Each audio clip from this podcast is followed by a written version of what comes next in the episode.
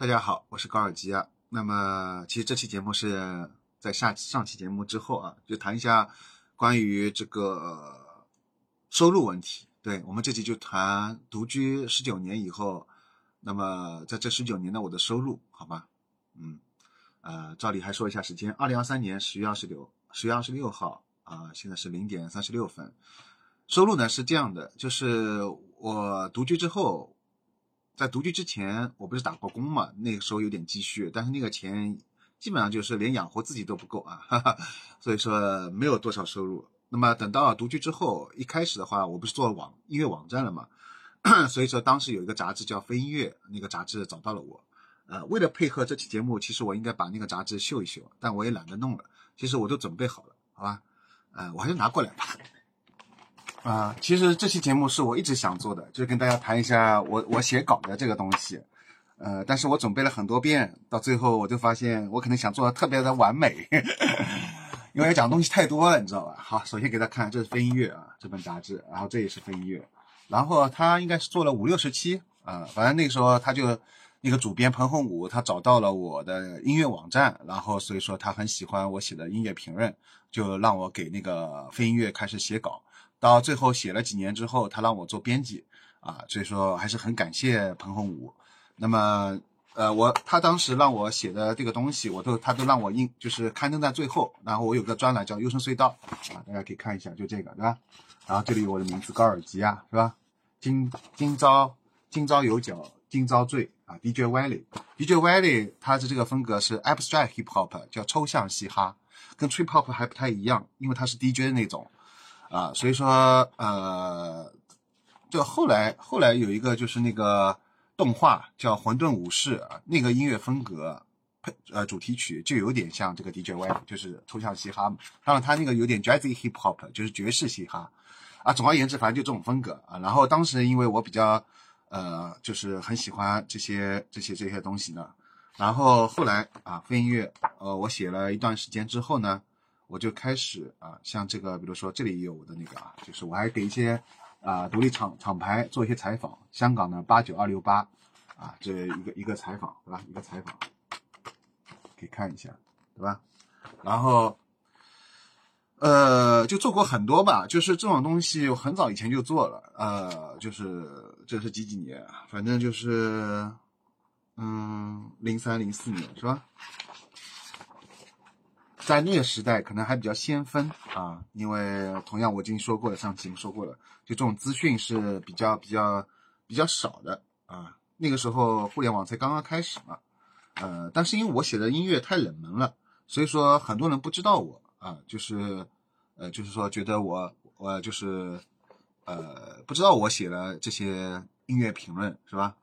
啊，二二二零零四年，对，这是啊，这是一期二零零四年的，上面还有超级市场啊。它是海滩电子音乐节，看乐乐队夏天超级市场，零四年，哎，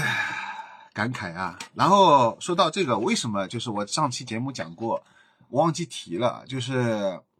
呃，我说我为什么要独居，要辞职嘛？辞职之后为什么要要独居嘛？就是我想做音乐网站嘛，因为我当时是因为看了这本杂志叫《音像世界》啊，它后来它改版叫《印印音像世界印》。啊，然后就是因为这本杂志啊，深深的影响了我。就是在我读大学时候，九十年代的时候啊，然后印象世界的时候，当时看了它上面一些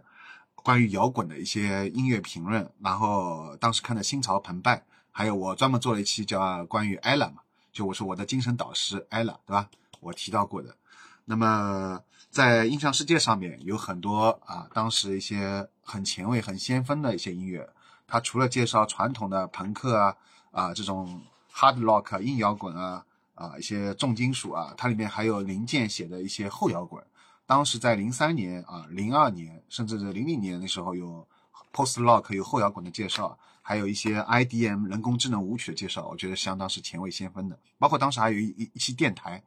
叫流行音乐一小时啊，包括还有什么动感冲击波啊等等，就是这些电台节目加上这个。呃，杂志给了我很大的，就是说冲击，对，所以说我当时就很想做这个事情，就是自己做本杂志，做本网站，在做做一个电台，就是把我喜欢的东西都做了。所以当时做网站只是我的一个初步计划啊。我我我之前呃又另外做了一期节目，就谈了我的一个梦想啊，就是关于我一个很庞大的优生隧道旗下的一个很庞大的梦想。总而言之，我觉得我是有很多精力和啊，不是说很多精力，就是说我有我有好多事情要做，来不及做，而上班真的很浪费我时间。我说在我不喜欢的一个地方上班，但是如果说如果你当时有一个类似像，比如说像豆瓣或者说像网易云音乐这样的一个网站的话，啊，或者在像那个国外的一些什么 Pitchfork 啊这种类似的比较。呃，或者 Bandcamp 类似像 Spotify 啊，对，像这种网站，如果在里面上班的话，我就很愿意。但当时没有呀，这些都没有，对吧？太先锋，太前卫了。那么后来开始给那个印象世界啊，不是给印象世界，说错，给飞音乐啊，它是有一点微薄的收入。它一开始还有稿费，它后面稿费也发不出了，所以他让我自己去拿那些杂志嘛。当然，现在这些杂志又卖的很贵了，是吧？因为飞音乐都绝版了，啊，就就现在其实。呃，当然都在我家那个一个一个一个一个，就是叫那个叫什么？上次查理谭老师也看到过的，在那个门口那个一个一个小仓库里面。对，这就我这个小仓库里面还有几百本非音乐，现在变成了理财产品。因为非音乐现在杂志呃绝版了之后，每一本好像我看闲鱼还挺贵的，是吧？卖掉四四五十块钱一本。那么我一百本也有算四十块钱，也有四千块了，是吧？但是这个怎么寄给大家是个很麻烦，因为这个书很重，杂志很重啊，而且里面可能还有光盘，光盘可能会压碎，呃，这个运费可能甚至要超过这个杂志的本身的价格。这一本一本本杂志，这个运费还挺厉害的。所以大家如果实在要买，我看看像什么，要么到付或者说自提，只有这两种方式。如果在上海的话就比较方便，对吧？如果你想买飞音乐的话，好，那么说回来，然后后来就是飞音乐。啊，会音乐其实会详细的，我们后来专门来谈啊。呃，这里先先稍微带一带，就是关于，因为我主要想谈我这个十九年的以来的收入嘛。那么后来反正飞音乐就是说他，嗯，就是已经发不出稿费了，而且我当时因为做编辑嘛，然后他让我约稿，我约了一些作者，我是承诺是有稿费的，结果他们样刊都没有拿到，更不要说稿费了。所以这件事情积累了很久，我当时突然就生气了，就写了一篇文章，很长的一个东西发在豆瓣的非音乐小组里面，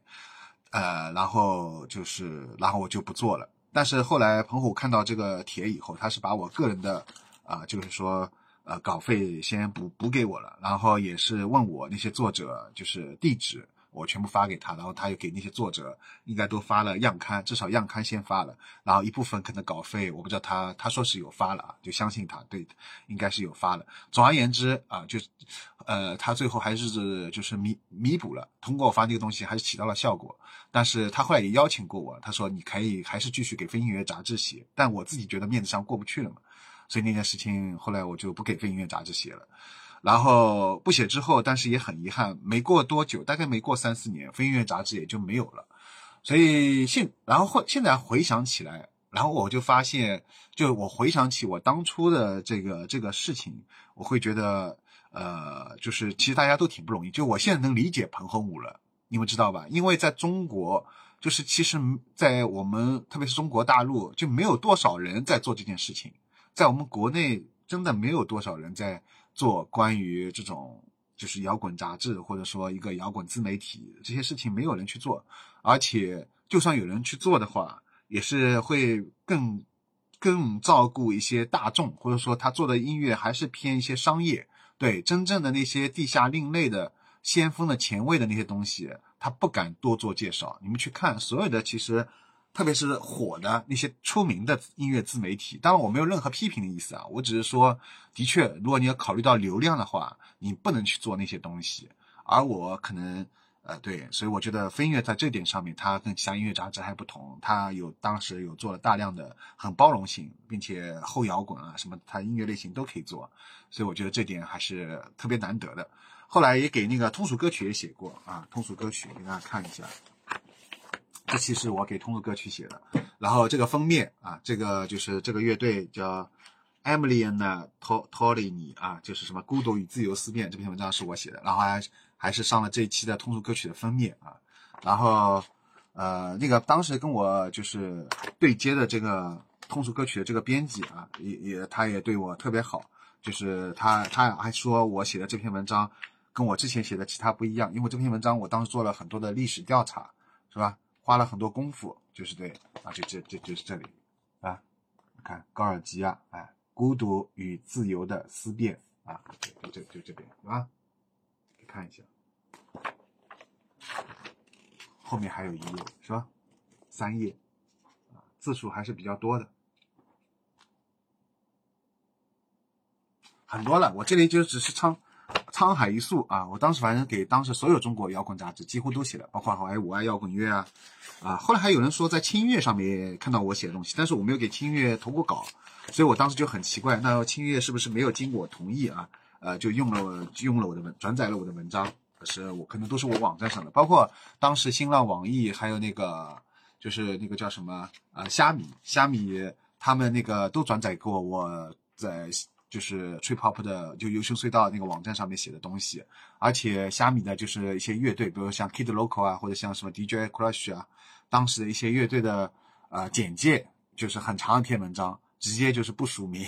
直接把我的一模一样，一个字一个字不差的全部登在他的网站上，所以我一开始对虾米也没有多少好感。更不要说什么新浪、网易了，都没有好感，是吧？然后关键我还去网易，好像也去应聘过，然后网易还不要我。然后但是你们不要我也就算了，对吧？那你为什么还不经我同意，把我的那个写的东西还放在你的网易上面，然后也不署我的名，是吧？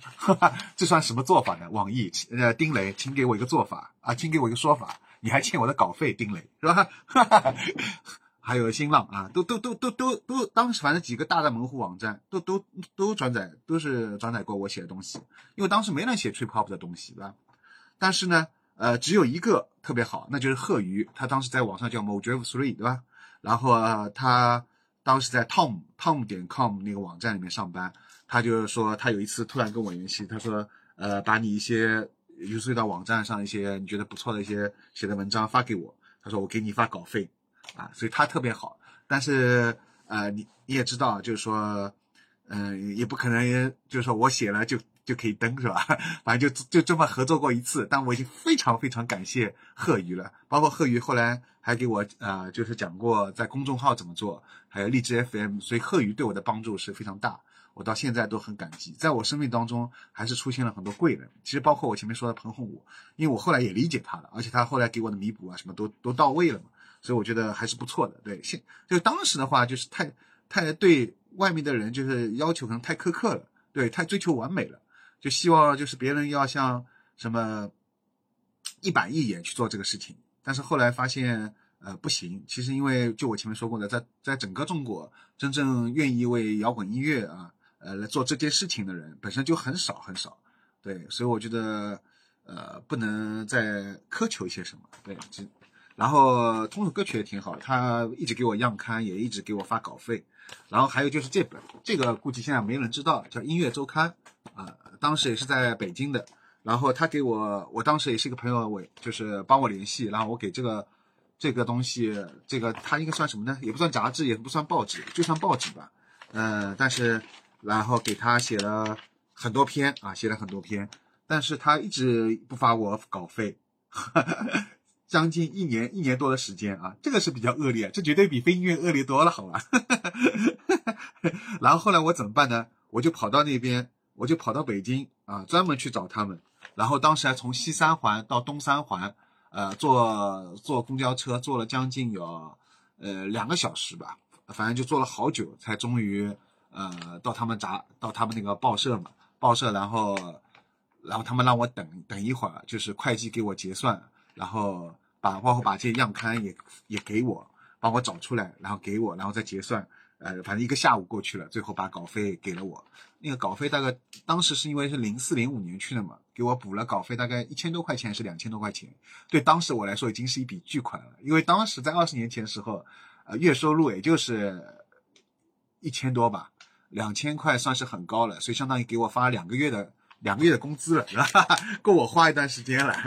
那时候四五块钱、三四块钱就吃一吃一碗饭嘛，吃相当于吃碗面了，吃吃吃一个便当了，对吧？所以说，你说这个，呃，这个两两三千块钱可以花花好久，是吧？我我想找一下我写的那个文章在哪里啊？呃，所以说这最后还是要靠我亲自去讨稿费。作者亲自上北京讨稿费，其实也不是我当时为了专门去北京讨稿费的。我当时零四零五年去北京的时候，是为了就希望我的优声隧道那个网呃就是网站上面写的一些乐评能出作为一本书出版。对我想寻找一些出版的机会，但是没有成功，所以我想，根本我就省打笔把我的稿费拿回来吧。所以我就顺便想把我的北京的那个，他正好在北京嘛，这个报社，所以。还好，我就去把稿费拿拿一下，对。然后这本是《音乐天堂》，就是我之前打工日记的，呃，还没有发布的一集，就讲到我去广州去这个杂志去面试，最后失败的啊，就这就这个杂志。然后还有玩摇滚乐啊，玩摇滚乐，然后我也写过，对吧？还有这个 Down Beats，Down Beats 是一个台湾的叫乐队，叫七十八 BPM，他当时做的有点像，也是 abstract hip hop 加 trip hop。这种风格的，然后当彼此本身就是指缓慢的节节拍嘛，他，做了大概很多期啊，这是第三期，然后我当时也给他写稿，然后上面有 那然后我我用的是真中啊，我的真名杨栋啊？你看大家可以看到对吧？然后是这个 Bower Bowerly Electric Vertigo 啊这张专辑，然后这个是我写的，对，这个是我写的啊，可以看一下。对，然后它很简单啊，它这些就就像一共四页，对吧？很简单，但是它设计的特别好，包括这个封面啊，这个做的就非常的挡笔子，非常 trip hop，哈哈哈哈对对，然后上面写的一些文章，因为它主要是台湾办的嘛，然后大部分都是关于台湾的作者，我是好像唯一的一个呃中国内地的作者，对对对，我是唯一一个中国内地作者，所以感觉还是非常荣幸的。还有这个 The Tripper，The Tripper，同样也是一个自自制的一本杂志。然后这本杂志呢，就不是不是局限于当 beats 了，就里面还有一些其他的，呃，包括怀念八十年代，他做了一个怀念八十年代的主题。大家众所周知啊，八零年代是那个全中国的黄金时代啊，就是近近代来，呃，就是各方面文化，就是思想啊，极极度的开放，极度的包容啊。是一个一个一个特别特别棒的一个地方，然后这里面有那个沼泽海亮，海亮啊就是沼泽，当时他呃写了一些东西，你看吧，然后当时那个呃沼泽的海亮跟我关系也特别好，但是我后来社恐又犯了，他邀请我几次几次去看演看他们那专场演出我都没有去，所以我这里还挺后悔，对，然后在这上面我写了一个我的八零年代是吧？你看啊，就这个。高尔基亚，My Life in the 八零 S 是吧？它它全部都是关于八零年代的，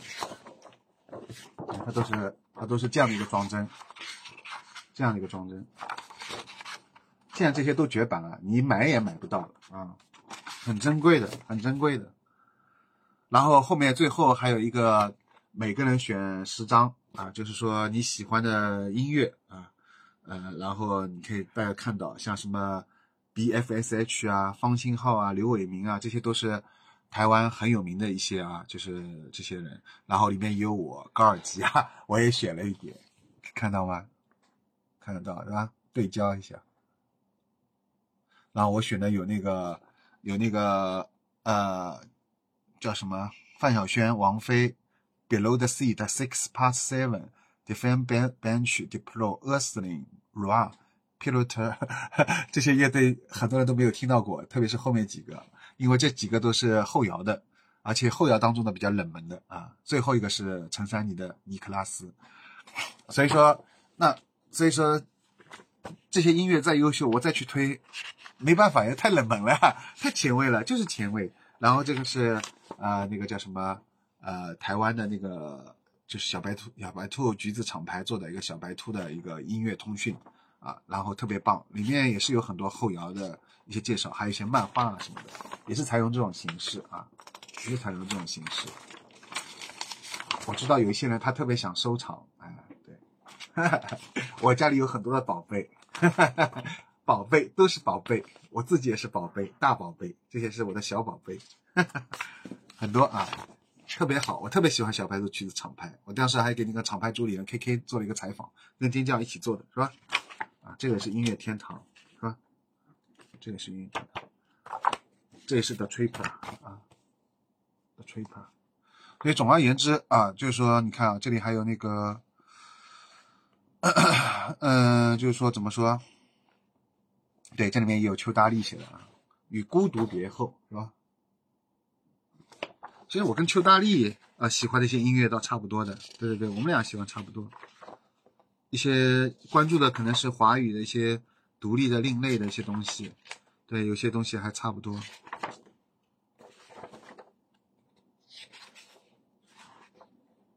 挺多的。对，然后在这个最后有一个第十六届台湾金曲奖的一个观后感，观后感啊，一个观后感。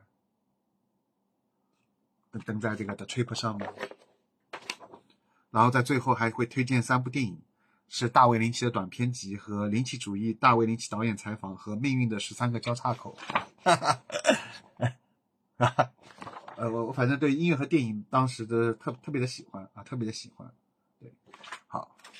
然后在最后再介绍一个，同样还是十张唱片，十首歌，然后我啊对，十首歌应该十个单单曲吧，然后。我推荐的是《薄荷叶》，当中有四首都入入选了啊，还有《Fly Up》，对吧？薄荷叶啊，薄荷叶是我特别喜欢一个台湾乐团。太多了，个你讲，我讲，我我不要说讲讲讲几个讲几个晚上，讲三天三夜都讲不完。真的就是说，我我我今天这次主题要说什么来着？我都忘了，就是我的收入是吧？所以说你说。其实你已经不去考收考虑收入了，因为这些精神上极度富有，就精神上你其实极度充实，是吧？你看，然后这个是他这次给我登了一个优势隧道的，呃，一个一个漂亮亲戚的一个访谈啊，漂亮亲戚访谈，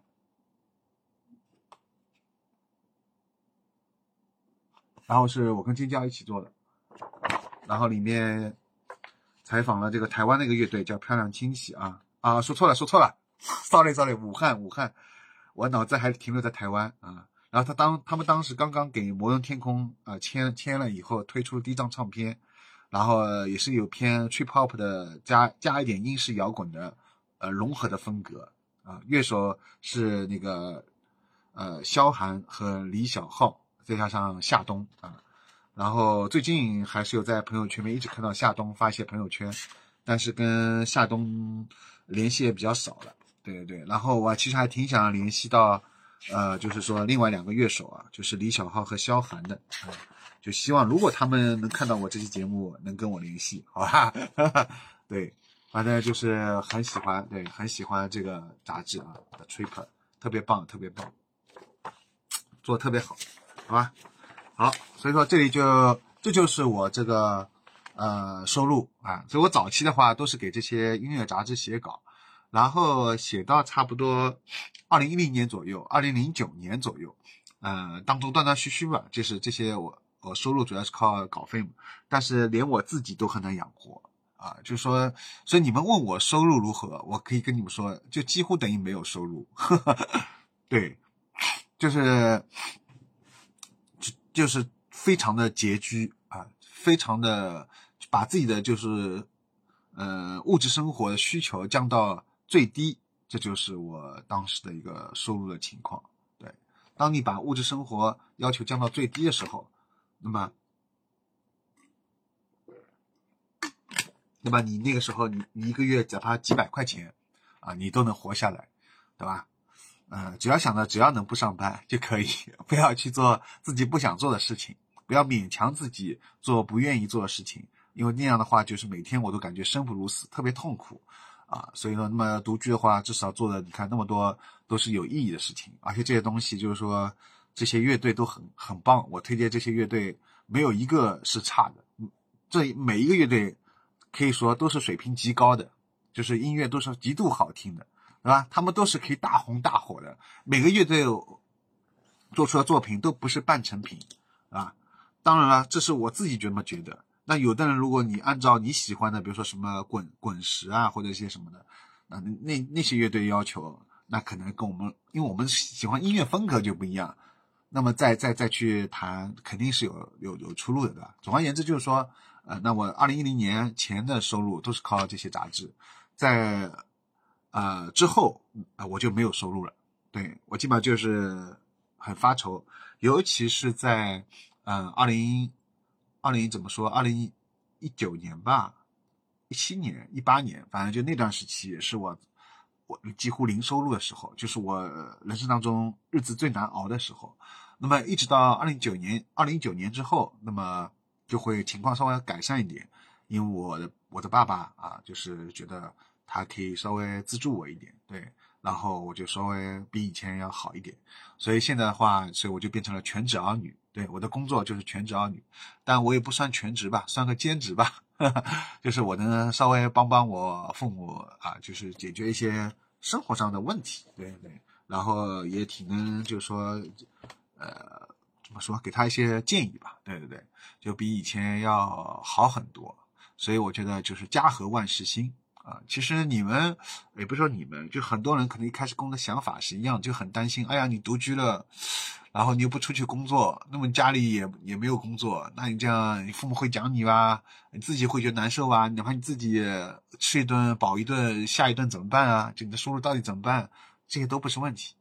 你们考虑错了。就像有一个人说，我想做视频，我也想做 UP 主，哎呀，但是视频剪辑好麻烦啊。但要我要买设备啊，我要什么一个录录个好一点麦克风啊，还要打个灯打个光啊，还要什么买一个什么什么一个几万块摄像机啊，这些都不是问题。最关键设硬件都是其次的，技术也是其次的。最关键是你想做个什么内容。那么同样的，你独居你考虑好没有？你为什么要独居，对吧？我前面已经上期节目讲过了。那么那么独居之后，然后再去想那个收入，你再想其他办法。现在网上有很多很多方法吧，就是你可以做设计啊，在家里也可以接单的嘛，有一些工作。那实在不行，你就躺平呗，你就做像我一样做全职儿女呗，这这又怎么样呢？对吧？所以说，呃，当你想好以后，这这些关于收入的问题就不再是问题了，因为相比你在上班的时候那种生不如死的那种状态，包括还有就是说。呃，就你在上班时候，哪怕你什么都不干啊，光是坐在那个公司里面，你都会觉得很累的，对吧？还有就是包括还有人际关系啊，一些矛盾啊。总而言之，那这些给你带来的一些抑，特别是精神抑郁啊，造造成你最后可能出现一些严重问题，那你觉得是不是两害取其轻嘛？那你在家里至少，那你的精神状态还不至于那么糟糕，对吧？你的精神状态如果比上班的精神状态在家里的话好的话。那为什么不选择一个精神状态更好的、更稳定的一个状态呢？所以说，收入这个问题，我觉得真的不是问题，对吧？当你想好以后啊，就就可以。但是大家要做慎重的决定嘛。我不是劝嘛，我做那么多独居，只是在讲我自己的。我我这个经历也不是可以复制的，对吧？每个每个人都有每个家庭的具体问题，所以你要去自己去考虑清楚，然后再再再决定好，不要说就是说。好像是听听了我的话，就就就就就准备很冲动的去独居了，不是这样。我也没有教每个人你要去辞职或者独居，我都没有说过这样的话，是吧？我只是谈我自己的一个人生经历的一个体会啊，就是希望能给大家一些参考和建议吧，帮助吧，对吧？好，那我们这期节目就差不多结束了，拜拜。